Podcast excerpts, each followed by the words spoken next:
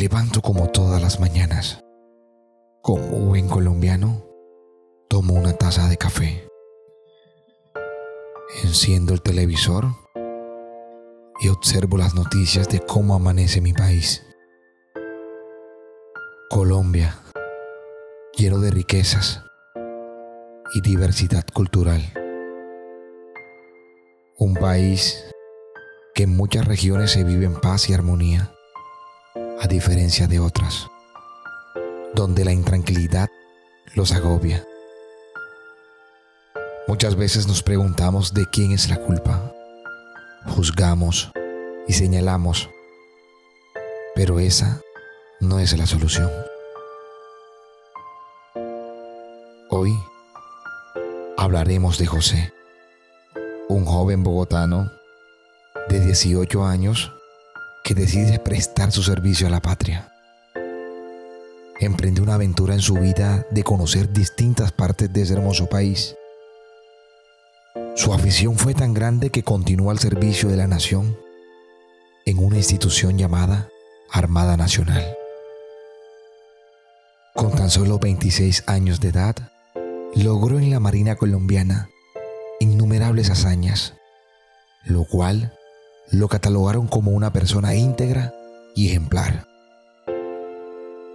Conoció una hermosa dama, a la cual llamaremos Betty, joven sencilla, honesta, educada, humilde y hogareña. Tiempo después de la relación se casaron y tuvieron un hermoso hijo, construyendo una hermosa familia. Todo era alegría y felicidad hasta que algo terrible estaba por suceder. Fue la noche de aquel 12 de enero de 1992, donde mi vida tomaría un giro radical. En sus brazos arrullados se encontraba aquel fruto de la relación. Cuando la detonación de un disparo arruinaba el momento de alegría de José.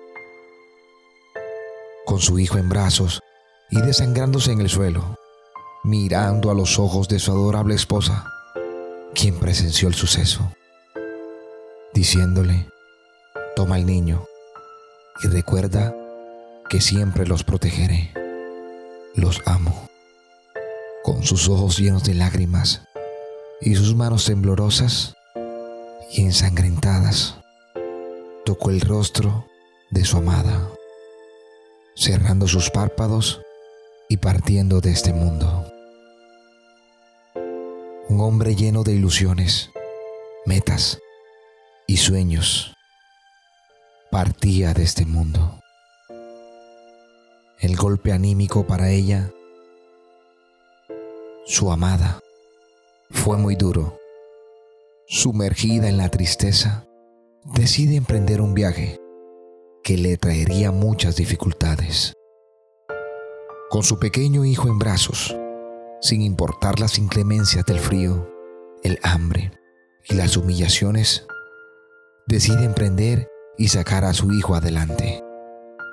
Al pasar algunos años, esa semilla empieza a crecer, a tener uso de razón, a tener una educación digna y a criarse en un hogar regido de principios y valores preguntando constantemente a su madre, ¿en dónde está mi papá?